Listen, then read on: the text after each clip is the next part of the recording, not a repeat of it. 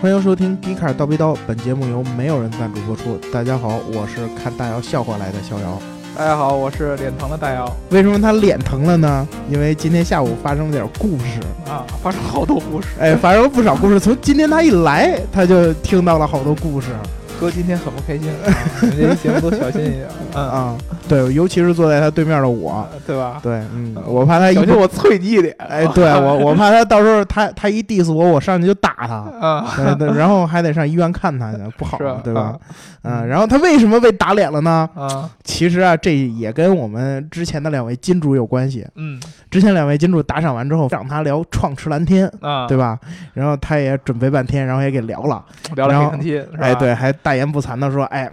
这个人见光夫的这个技术啊，还是可以的。我们内燃机的天下还没有亡。呃，对这个，我聊的相对来说呢，我没有说人见光夫有多么好，但是我当时其实说了一个观点，就是这个，由于我们以前我跟书记一直对马自达情有独钟，对对对对，极客。当时我们就说到这个观点，说马自达呢是在这个汽车行业当中特立独行的一支儿。哎，对，对吧？别人都玩这个混动或者说涡轮，然后马自达就非得坚持在自吸这边。哎，包括创驰蓝天也是对。自吸的一个这个很大程度上的一个补救嘛，让让自吸能够实现这些小排量涡轮以及混动达成了这样的一个燃油经济性，对吧？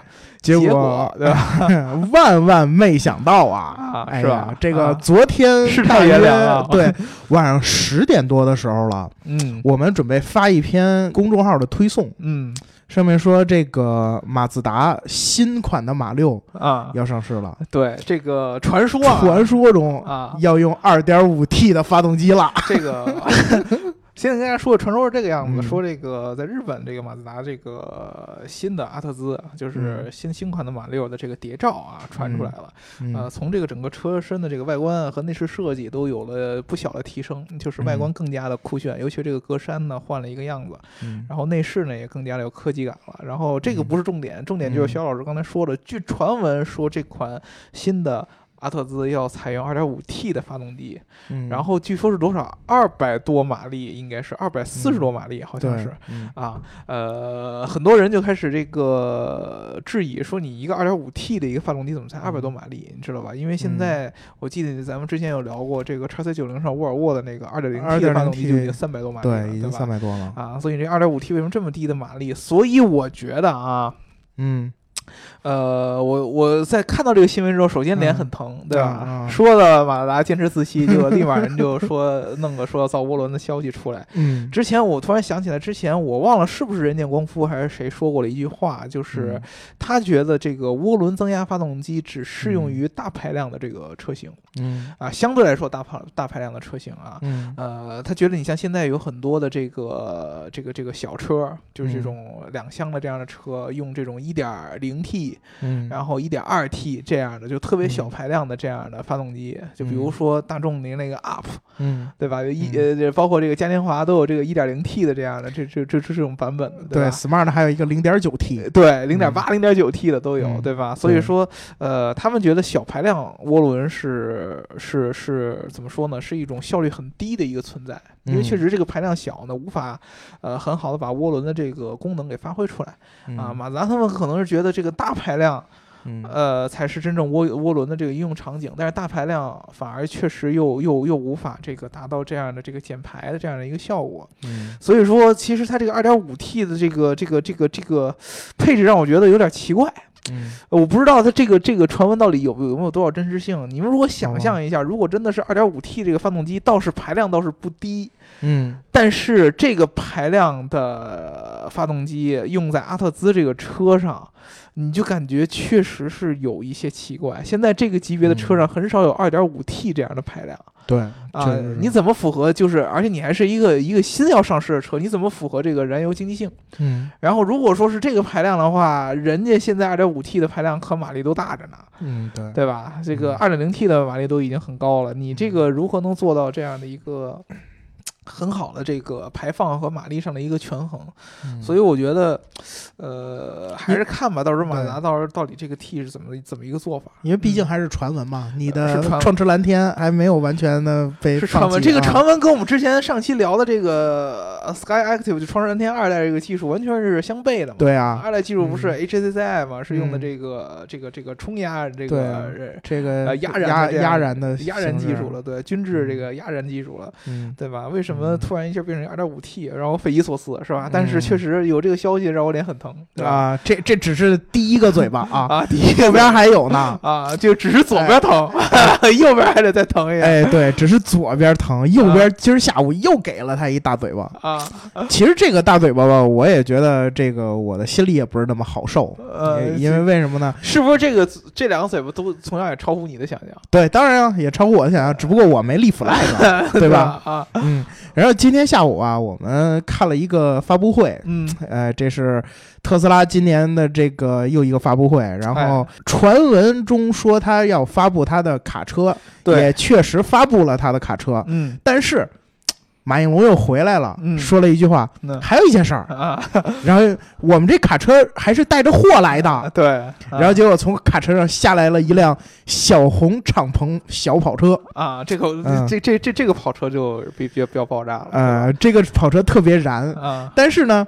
燃点在我们大家看来呢，虽然是他的数据很牛逼，嗯，可是，在大老师看来，这是他怎么说呢？之前立的一个 flag 又被人拔了，对，为什么呢？一个存在，对，因为上一期还是上上期聊 R 八的时候，嗯。大老师在最后最后他说了，他说这个嗯，特斯拉已经说了，现在不造跑车了。他 确实这么说的呀啊，对，之前他的那个计划里面确实没有啊。然后他又来一个畅想，他说未来特斯拉也不会再造跑车了啊。嗯，然后结果今天马应龙就给弄出了一辆。Roadster，对，嗯，确实啊。然后其实这这件事呢，我也不是特别开心，因为我觉得他这辆 Roadster 要远远超过奥迪 R 八一创的那那些东西，对，太厉害了，我服了。对，这个事情是这个这个样子，对吧？我们呃之前。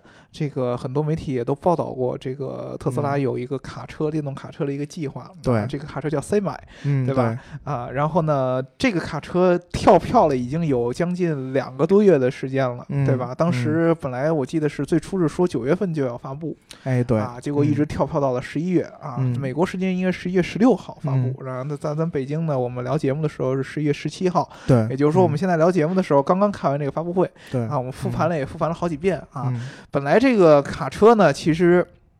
在这个发布会举办之前呢，已经有很多的谍照了，包括特斯拉自己官方也发布了一个卡车一个行驶的一个，算是一个伪装图，啊，这个伪装了一个小视频。这个卡车虽然说没有完全的这个外观没有泄露出来，大家但是大家也猜的也八九不离十。呃，重点就在于这些卡车的一些数据。哎，对啊，当时这个在这个卡车这个还没有正式发布之前，网上就有很多人呢去猜测，说这个特斯拉呢。做的这些电动车，不管是 Model S 还是 Model X，对吧？其实被大家所诟病的地方，一向就是这个续航里程，嗯，包括以后这个充电时间。咱们之前聊电车痴汉的很多节目的时候，逍遥老师也一直跟我们聊的是这个问题。大家的很多质疑呢，也是在这个方面啊。但是呢，如果你把这些东西挪到卡车上面，可能在乘用车，我们一般的这个家用车上面还不是很明显。你毕竟你晚上充一宿，卡车上面可不一样。卡车一般情况下都是这种超长行驶里程的一种存在，对对吧？啊，啊，尤其是在北美市场，这个大家看好多美国的这个公路电影啊，对，好，包括这些这个比较男男子气概这样的电影里，边，经常会出现这种大的这种卡车，就变形金刚是最好的例子，擎天柱就是一个大擎天柱吗？对，呃，这个美国的这个卡车行业是非常非常非常非常发达的啊，这个公路上面这种卡车司机很多，而且他们经常做的这样的方式呢，就是洲际卡车运输，啊，这个车上面是有两个司机的啊，然后这个车上呢有一个是这个。驾驶舱啊，驾驶舱的这个后边还有一个，就是一个很小的一个生活的一个空间。哎，对，这两个卡车司机是倒班儿，嗯，啊，这个车是不停的，啊，有点像咱们这个，咱咱咱们这个平以前这个大清时候这个送快报啊，对啊，这个驿站啊，马不停蹄，对吧？这个换马，然后人不歇，对吧？就接着往前跑，歇马不歇人啊，歇马不歇人，就有点像这种感觉。就是这个司机呢，在车上是两个人，呃，这个倒班儿。第一个司机开，因为又防止疲劳驾驶，每天最多只能开八小时啊。这个开完之后呢，下一个司机啊，接着来接班，然后继续开。这个车基本上不停的，除非是停下来加油，啊，就到了很长一段时间，这个车快没油了，那哥俩。停下来啊，吃点东西，加个油，然后再找个是吧？路路边有招手的小姐姐，对，就就美国经常有这样传言嘛？呃，传传闻说卡车司机是这个谋杀妓女，对吧？啊，各种各样这样的传闻，就是就是通过这样的东西来的。但是呢，如果说把这个应用场景你换到电动车上的话，按照特斯拉现在的这些。呃，Model S、Model X 的这样的充电时间啊，就算是它的超充和它的续续航里程，其实也相较于我们现在传统的内燃机车来说是不够的，也是不够理想的，对吧？所以说之前有很多质疑的声音，说特斯拉这个卡车呢，大概只有可能应用在短途的运输当中。对啊，就是一些这种高附加值，比如说我这个东西特别着急要。顺丰啊啊，有有点像这样的，就是这种物物流可以用得到。你像这种大宗产品，比如说我运钢材、用木材，经常是非常非常远的距离。对，而且这个这个货物相对是附加值不那么高的这样的这个产品的时候呢，它可能用的用途不是很大。嗯，但是。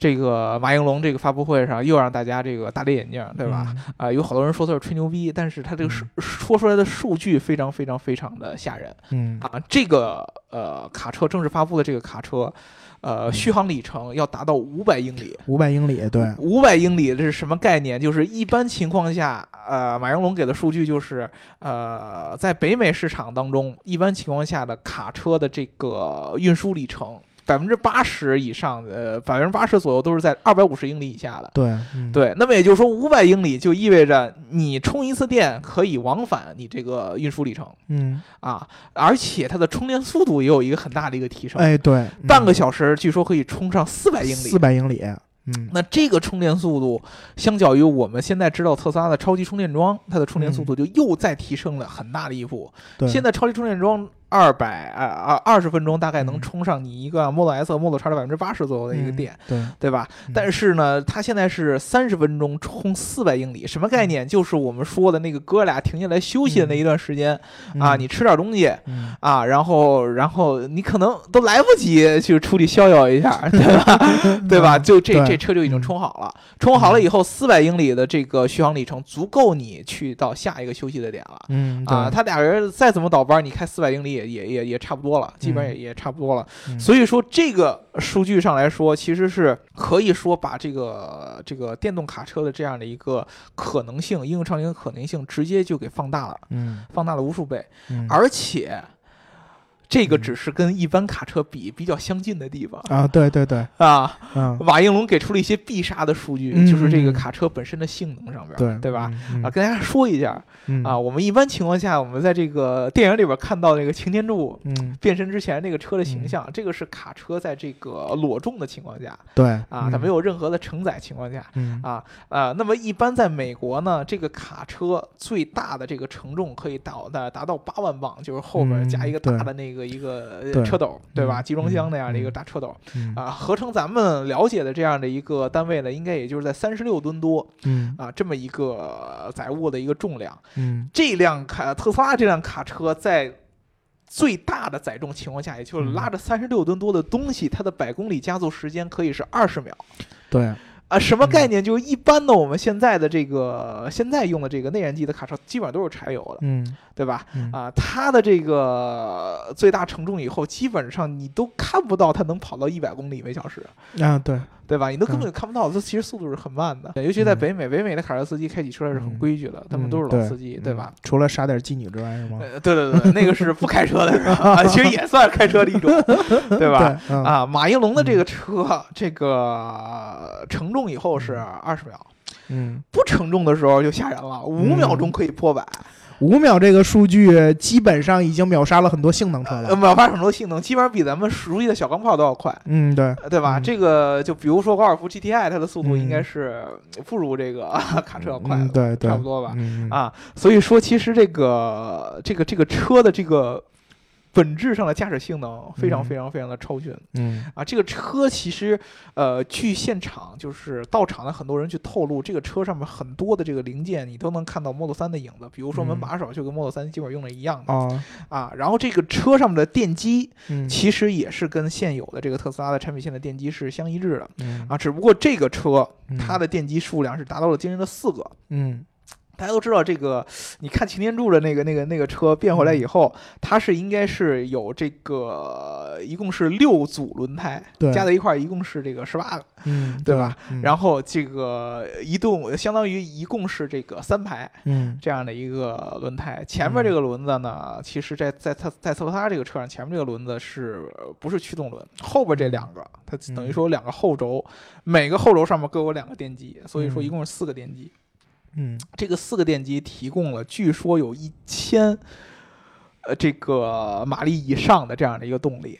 嗯。啊，非常非常的可怕。嗯。而且据这个马应龙说，这四个电机都可以，就有点像 Remark 那样，可以啊单独分配扭矩。嗯对，确实是独立的电机啊，嗯。独立的电机可以这个单独分配扭矩，这样的有一个好处就是对于卡车来说，你后边如果拖着一个很重的这样的一个这个货物的话，嗯。其实你卡车经常会面临一个问题，就是你这个车和货物的那个拖载的那个角度会出现问题，对。对吧？嗯这个这个这个在美呃英语里边叫 jackknife。jackknife 对。Jackknifing 啊，jackknifing，对吧？这个好多卡车司机在开车的时候都要关注这样的问题。对。一旦嗯。你出现很大的问题，容易翻车呀，或者说侧倾啊，什么都有可嗯能。对。啊，但是就是按马应龙的说法，由于它的这个电机这样的一个这个这个布局，四个电机的嗯。布局，它可以通过不同电机的扭率调呃扭矩嗯调整，自动的预防你出现 jackknifing 这样的一个情况。对，他说他是动态关注这个各个轮子之间的扭矩的，哎，然后他说他是绝对不会发生 jackknifing 的。呃对，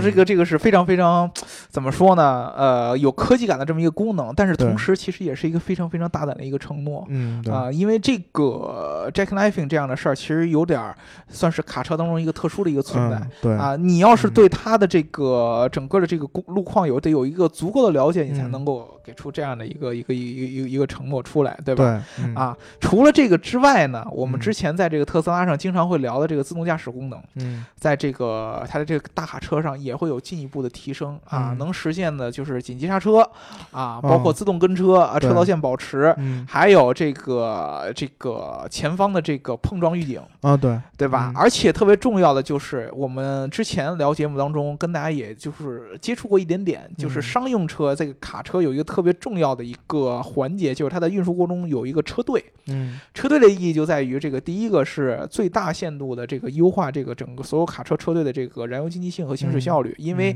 你在这个整个车队行驶过程当中，嗯。你的空气动力学是相对来说是更最优化的。嗯。啊，头车是有很大的阻力，但是后边的车相对来说阻力很小，对这个就比较省油嗯啊。还有一个呢，就是有效的去这个缓解疲劳驾驶，因为嗯你头车的人相对来说集中一些，后边的车呢，由于是跟车的，嗯所以说它会相对来说比较放松一些。嗯那么整个的这样的流程，特斯拉在它的自动驾驶系统里边加了一个嗯自动跟车的这样的一个系统，嗯可以它可以在这个同样的车下边来设定一个嗯比较智能化的一个跟车体系。嗯，比如说，同样是几辆这个特斯拉的这个卡车在一起的话，它可以嗯自动形成一个车队，嗯，然后在这个形成这个自动驾驶这样的一个属性。嗯而且它这套系统全都是集成在特斯拉已经有的这个卡车这个软件里边嗯啊。我们都知道以前的这个呃节目当中，我们经常会聊这个车用车的交互，对吧？啊，对，啊，这个特斯拉这个这个交互，在它这个卡车上面也体现出来了一些不一样的地方。嗯啊，它这个卡车，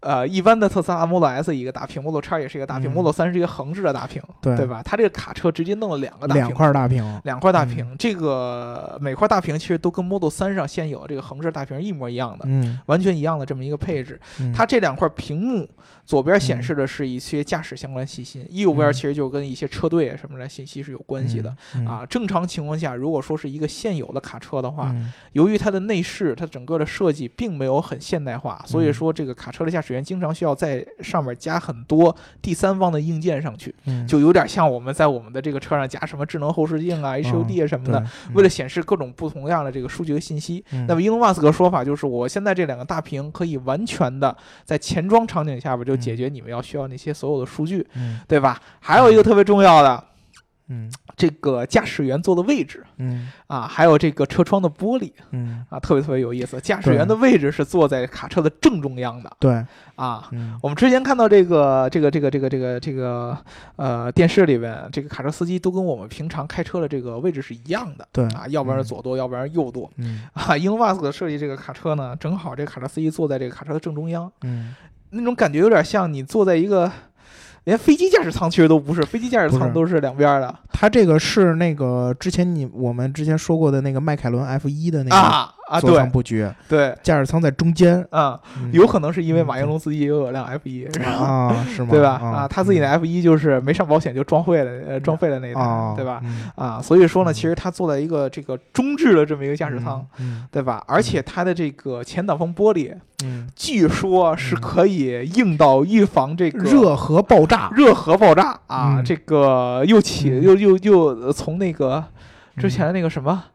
啊，嗯。生化武器的那个滤芯儿之类的，又起这种是吧？嗯非有非常有科幻意义的名字。嗯。啊。他说这个嗯。一般情况下，马应龙说这个卡车司机呢，特别头疼的一件事儿呢，就是他这个前挡风玻璃，嗯。因为本来他的前挡风玻璃尺寸就要比一般的这个车要大，嗯。对吧？而且呢，由于这个卡车经常会要去到一些比较嗯。荒山野岭的这样的一道路环境，什么嗯。开在山里边啊嗯这样的，因为你要长途呃长途跨洲际的这样的一个驾驶环境，对，所以说呢，这个安全特别特别的重要。一嗯。旦这个前挡风玻璃出现任何的这样的裂痕嗯。啊，你这个卡车按照这个当时这个北美的法律，就是不允许嗯。再开了，必须得嗯。换成一个完好的这么一个前挡风玻璃嗯才能继续开。嗯。所以说呢，他们为了这个避免这样的情嗯。况出现，让这个嗯。卡车司机呢，这个获得一个更好的一个更连续性的驾驶体验，他们嗯。研发了这个特别硬的这个玻璃。啊，据说怎么砸这个玻璃都不裂。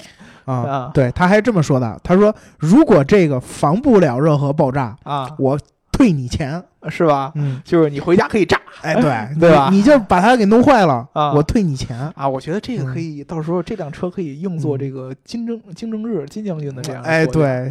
金金将军买几辆这大卡车，然后把玻璃全拆下来，然后放在他那个房子里，呃对吧？我觉得这个这个挺不错，是不是？？嗯啊，这个这个其实是特斯拉这个本身自嗯，对这个电动车、呃电动卡车加上了一些比较酷炫的一些这个属性，哎，对，对吧？至于嗯它其他的一些属性呢，这咱就不用提了。之前就有人嗯预测过，比如说这个嗯卡车它的本来的扭矩就很大嗯，啊，它的拉力嗯应该是要比现有的这个柴油的这个卡车要更大的。对，所以说呢，按 Elon Musk 的说法呢，这个车就可以拉着一辆现有的柴油车，就反向拉着柴油车，拔河就能对对拔上坡对，，吧？？嗯而且这个卡车是没有这个不用换挡的。嗯，对，就一个档，之前这个卡车嗯特别特别费劲的地方，就是卡车的档位要远比咱们的这个哎，这个这个轿车要多得多得多。我之前在那个做挡把打酱汤的那一期里边，我看到这么一个素材，嗯是一个大卡车的这个呃驾驶舱，嗯，它里边三根挡把，对吧？然后每一次换挡就是两根挡把来前后兑换，嗯，它这个档位好像特别特别的特别特别多。对我记得之前这个嗯 Top Gear 里边有一期，就是三个嗯人呢去嗯这个一人弄了一辆大卡车，嗯然后各种各种开。嗯其中有一个特别重要的一个就是换挡，嗯好像就是他们这个大卡车里边还是有半档这样的一个一个嗯一个一个概念，就是你要换到几档几档还要有半档，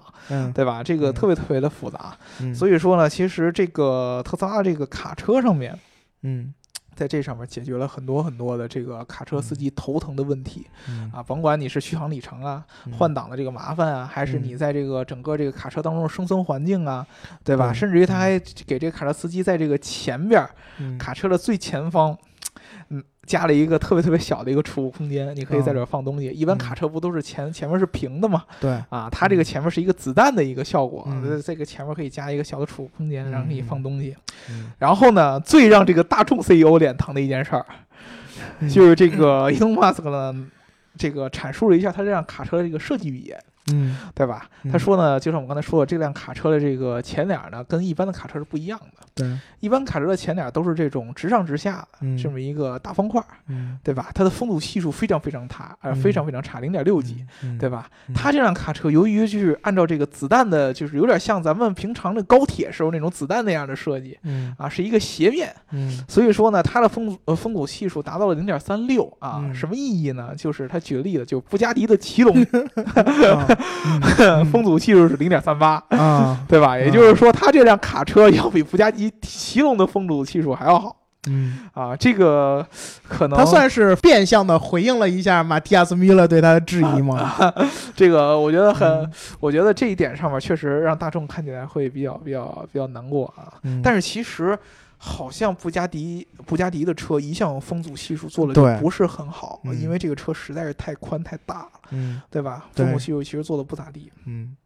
不过话说回来啊，能在一辆这个卡车上做研究这样的风阻系数，其实已经是很不容易了。对，对吧？这辆卡车啊，按伊隆马斯的说法是在二零一九年上市。嗯，啊，本来说呢，整个这个发布会其实就是在这个二零一九年上市结束，嗯，之后这发布会就完了啊，就没有悬念了。对，结果呢，伊隆马斯克在这个缓缓的走下台之后呢，还跟各种各样的观众握手，嗯，对吧？握手的同时呢。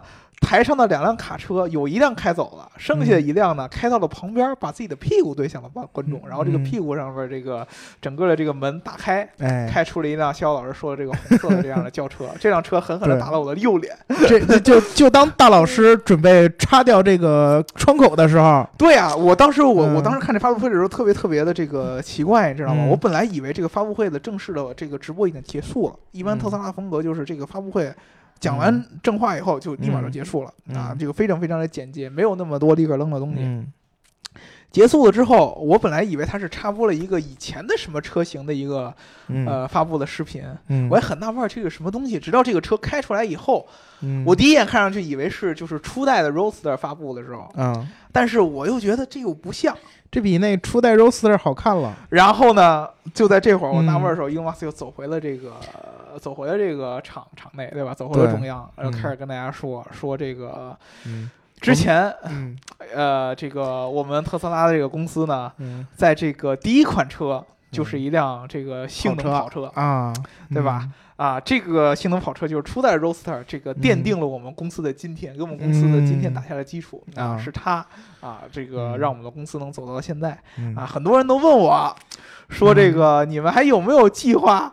这个 在做这样的 Roadster 这样的性能级的跑车，嗯，之前他都没给我回应，或者说他之前的计公开计划当中一直都没有说再有性能跑车这样的事儿，以至于我们大姚老师就信了，立立了这个，哎，我对吧？我就知道特斯拉不会造跑车了，结果他就说我们确实造了一辆，啊，这辆跑车。这个数据是神了，这个数据拿出来以后，咱们之前说的这个卡车这些数据都不值得一提。哎，对，对吧？首先，这个马小龙说的就是这辆，嗯，这个新版的 Roadster 百公里加速一点九秒，一点九秒这个概念，其实呃，很多喜欢这种百公里加速的人，像我这样的啊，像对面那人他不喜欢，所以他不会特别了解。嗯，一点九秒是什么概念啊？嗯，目前像什么奇龙啊、科尼赛格呀什么之类的，都达到不了。目前来说，他们的车是，就是现在已经造出来的车是不能达到的。嗯，他们的计划里边有能达到的，但是现在没有造出来。嗯，呃，这个算是特斯拉在这儿呢，跟他们在同一水平线上，因为你这个车也不是量产车，啊，对吧？然后呢，在这个就是人见光夫的预见里边呢，他说这个内燃机没有到达最大的潜力的时候，啊，这个一点九秒这个概念，嗯，就已经算是目前内燃机。有可能能达到，有可能能达到的，应该说是极限了。这个数据就已经很神了。嗯，但是我觉得最神的不在这儿。嗯，最神的在于它的扭力。嗯，我以为我看错了，多数了个零是吧？我以为我多数了一个零，但事实上它就是多了一个零啊。它的扭力达到了一万牛米，一万牛米是什么概念啊？刚才我们说这奇龙大家都知道哈，它的扭力呢是一千六百牛米。嗯。然后之前在那个做 AMG 大酱汤那期，我们说了一个呃 AMG 的发动机，嗯，六点零升 V 十二双涡轮的这个，嗯，它是多大呢？它是一千一百牛米，嗯，就装在那个帕加尼 h u r a 上的，比它少，比它多十倍。对，然后它这个是一万牛米，我我的认知就已经就是想象不到了。对。因为你想想啊，一千多牛米的车就已经能达到非常疯狂的数据了。嗯，那它这个一万牛米会会给到造成什么动力呢？嗯，它应该在我想象中，它应该跟七八辆这样的奇龙去拔河，嗯，都能拔赢他们。嗯，差不多是这种感觉了。确实，这个当时这个一万牛米的这个数据出来以后，很多人就说呢，就已经超出了他对这个汽车辆技术啊这个的的认知了。他说，要不然就是我数学有问题，要不然就我眼神有问题，对吧？对吧？这个非常非常可怕啊！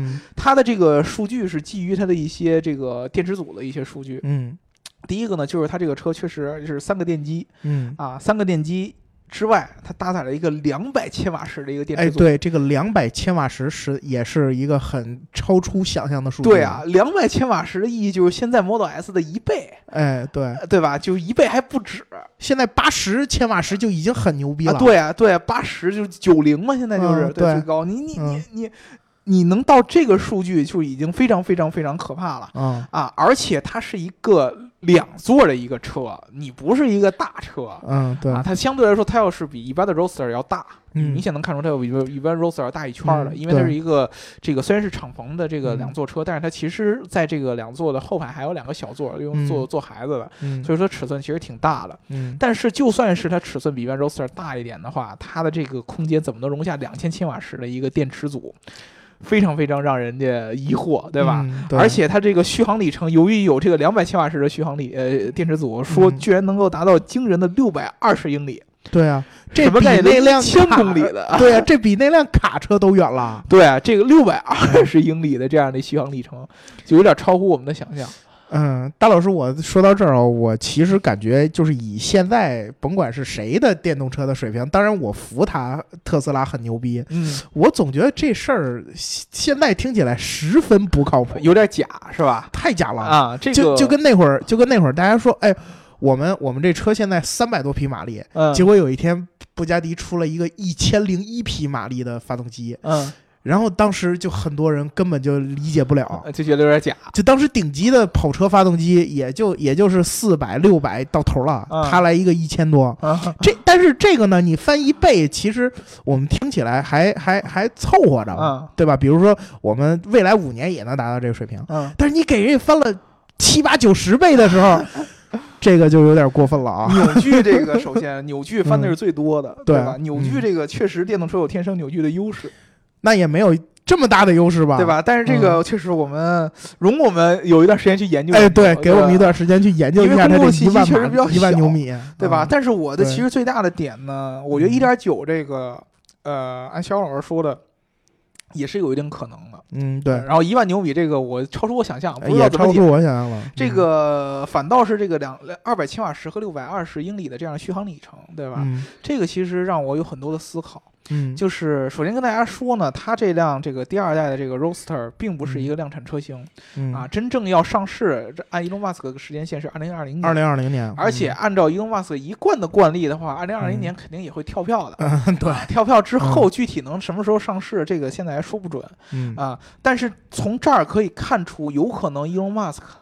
对于这个电池的这样的一个技术，在这两年的发展是有一个非常非常非常正向的一个预测的。嗯，就是他可能觉得，他可能觉得，在这个二零二零年之前，电池的这样的一个容量。和它的这个密度这样的比例能有一个非常大的一个提升，让它能在这么一个车里边能塞下两百千瓦时的这么一个电池包，对对吧？这个有可能是它的一个预测。至于由于它其实跟这个松下这样的电池供应商走得非常非常近啊，他们都合资建厂嘛，所以说有没有一些这些技术上的突破，它是可以提前有了解的，这个说不准。嗯啊，所以说从这个点上来说呢，我们其实按照我们目前的一个认知上来说。我可以，我觉得百分之八成吧，他说的这个数据按现在技术达到不了的。我觉得也够呛啊，是是达到不了的啊，因为这个车虽然说是。亮相了，也开了，嗯，但是呢，并没有体现他说这些数据，没说这个续航里程能开出来，对吧？就是这辆车到底能不能说的做到他这样的数据还说不准，嗯。啊，但是呢，他敢这么说，我觉得可能是有一定的这个电池的发展的这样的突破，他知道，但是他没法细说出来。那也也就是很快，也因为二零二零年很快就到了嘛，嗯，那也就是说，这东西肯定是在二零二零年之前，这个革命就会发生。这个也有可能是由于这个其他人跟马云龙说了对，或者说马云马云龙又按他之前之前的那个性格就想当然的嘛，就他觉得这个速度按他的逻辑是可以在那个时间实现的。然后后来又告诉他，哎呦，对不起，我们跳票遇到 各种各样的困难，对吧？啊，然后然后然后然后然后跳票。但是我觉得他一般这个人。他可能会不会按照他那个时间点做出来，但是他这个东西最后还是能做出来的。哎，对，这我信。这个是大家之前跟他说他跟贾总的一个很重要的区别，贾总都做做不出来了，对吧？他能做出来，他只不过做的时间会长一些，嗯，对吧？嗯，所以说这一点上呢，我们还是这个非常非常非常期待的。啊，我觉得啊，你想想，如果就是在这辆车上突破了这个两百千瓦时的这个电池组的时候，嗯，我我们其实就可以在这个电动车的这个未来发展上展开更多想象了。对，基本上按马云龙的说法，我把这辆车拿出来，就是为了给这个内燃机车最后最致命的一击。对。就是我告诉你，你从什么角度上来说，你都无法战胜电动车了。哎，对啊，你其实这个车数据拿出来以后，你已经看到了，你扭矩 上没得比，没没得完全没得比，加速就跟你的头是差不多的。就甚至于说，其实电动车的由于它的扭矩的这样的一个先天的优势，你开电动车的加速感觉一定要比内燃车感觉要更猛一些。对，对吧？然后。之前被诟病的续航里程，现在也比内燃机车要高，嗯，六百二十英里，比一般内燃机车都要高，嗯，对吧？嗯，更别说在它的这个，比如说空间上的设计，嗯，啊，比如说这个造型上的设计，嗯，啊，包括它之前一直说的这些交互上的这些设计，对吧？这些东西都是。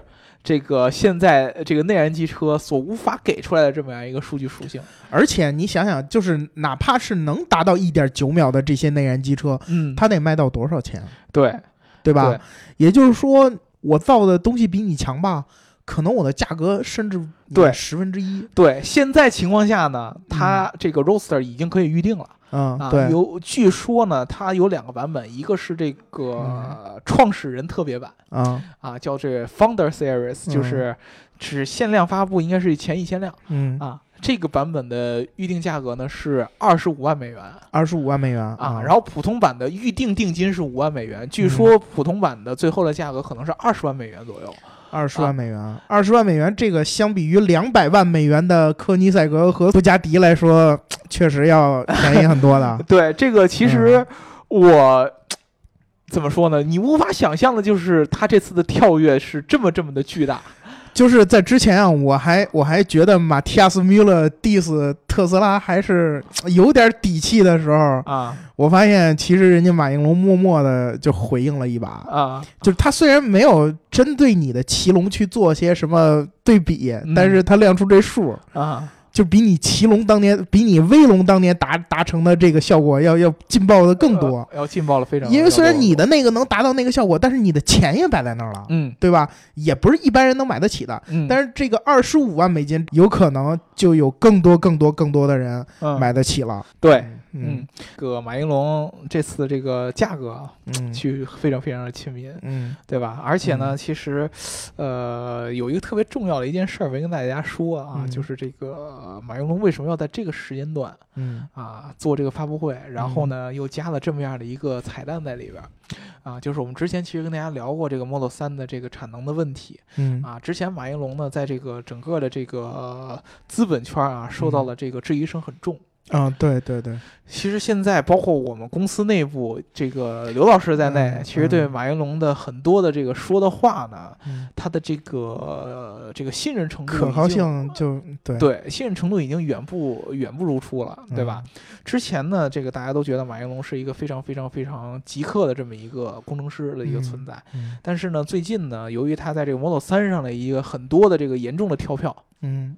对吧？包括这个之前 Model Model S 和 Model X，现在陆续的使用时间长了以后，爆出了很多的这样的细节上的质量问题。嗯，比如说我看到了很多这个 Model S 的车主都是都抱怨这个这个这个车辆在行驶过程当中，哪怕就是在这个静止情况下，你点火以后都会出现很多的杂音、嗯，噪声，包括这个车辆装配上的小细节，比如说什么这个缝隙对不齐呀，嗯，啊，这个车上这个镀铬装饰条是这个歪的呀，对，啊，然后包括这个各种各样的这个座椅和这个屏幕上面的显示效果有问题，有点像咱们那个拿到手机上面这个屏幕上面有这个花屏啊，啊，都会有各种各样的小细节，它不影响直接的驾驶，你开起来还是很爽的。但是呢，就这种做工上的小细节的问题非常非常的多，小毛病很多，让它没有这种豪华感了。啊，这其实就是就是，如果你是一个开惯这个传统车厂做这种豪华车的这种各种各样的细致的做工啊，特别稳定啊。其实这这个论调已经很久了，就是说特斯拉其实除了它的这些呃电动车的属性之外，嗯。他很难想象到它这个价格这个级别的做工是这个样子，做工是这个样子，对吧？所以说当时很多人呢就说呢，就是 Model S 和 Model X，毕竟它是一个相对来说小众的车型，嗯啊，买它的很多都是狂热的这个特斯拉的这个理念的这个爱好者，对吧？他们对于这些这个小细节是相对来说是可以容忍的，对。但是如果说你在 Model 3上面作为一个这么大的走量的车，你还是有这样的很多的这样装配的问题的话，那么。一般的消费者可能对它的容忍程度不会那么高，对对吧？它可能会出现很大的危机。那么这也是为什么伊隆马斯现在在这个这个产能问题上这么这么这么这么的纠结，对吧？你既要保持更高的这样的一个生产的这样的一个质量，同时还要有扩大很大的这样的生产的数量，对吧？同时还要有这个非常快的生产时间，这个是非常非常挑战的一件事儿。所以说，很多的资本和这个用户开始对它有很大的质疑。你之前吹了那么多，对啊，什么时间能交车？嗯。啊，这个车这个产能有多么多么多么的快，对吧？这产起来有多么多么方便，到最后你都实现不了，而且这个滞后的水平非常非常非常的大，滞后时间很长。所以说呢，呃，我觉得它反而是为了让大家这个重拾信心。对，对他重拾信心，打一针强心剂。哎，对，那就是我对你的效果就是我给你一个数据上更牛的一个更大的一个饼。对，我再给你画一大饼，可能这个大饼我还是达不到，但是我在这个时候能救我自己一命。对，那么其实大家都能想象的，就是他在这段时间面对这个 Model 三的这个产能问题，他其实需要很大的资金投入的。对。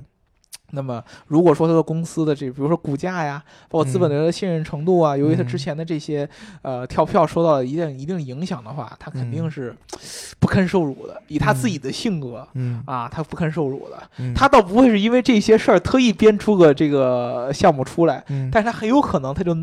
忍不住寂寞，我就拿出来给你们看一眼，对对吧？就是看看我哥还是做更牛逼的事儿。对我跟乐视不太一样。对这个，呃，他跟乐视不一样，这是肯定的。毕竟这个伊隆马斯克已经成就了这么多的事情，对对吧？但是他这次的这个下的这个 flag 可比之前立的 flag 还要再高。对他，如果他这个真的这辆跑车在二零二零年出了啊，那我觉得其他跑车厂商没得做了。嗯，就包括咱们之前吹半天的 R 八，我觉得就。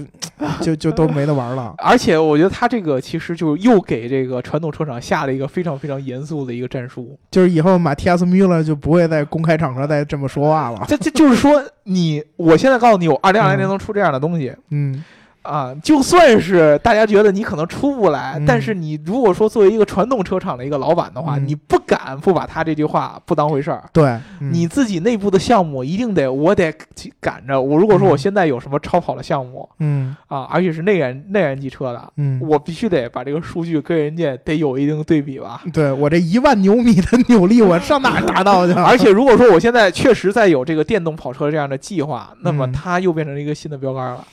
哎呀，这个 R 八一创已经停产了，但是呢，我们之前就预测过，就是当电动技术成熟的时候，R 八一创肯定是会回来的。嗯，但是你怎么说呢？你你的这个回来的这个东西，你要是达不到它这个预期。